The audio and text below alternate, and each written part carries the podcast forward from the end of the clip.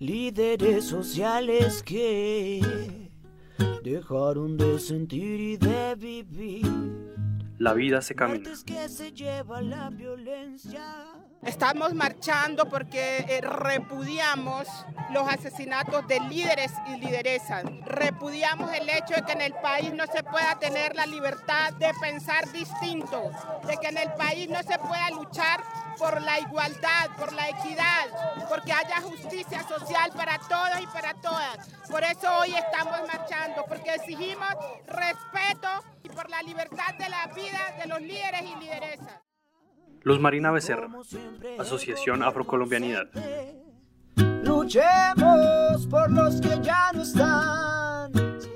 Cientos de razones por la vida de los liderazgos sociales en Colombia.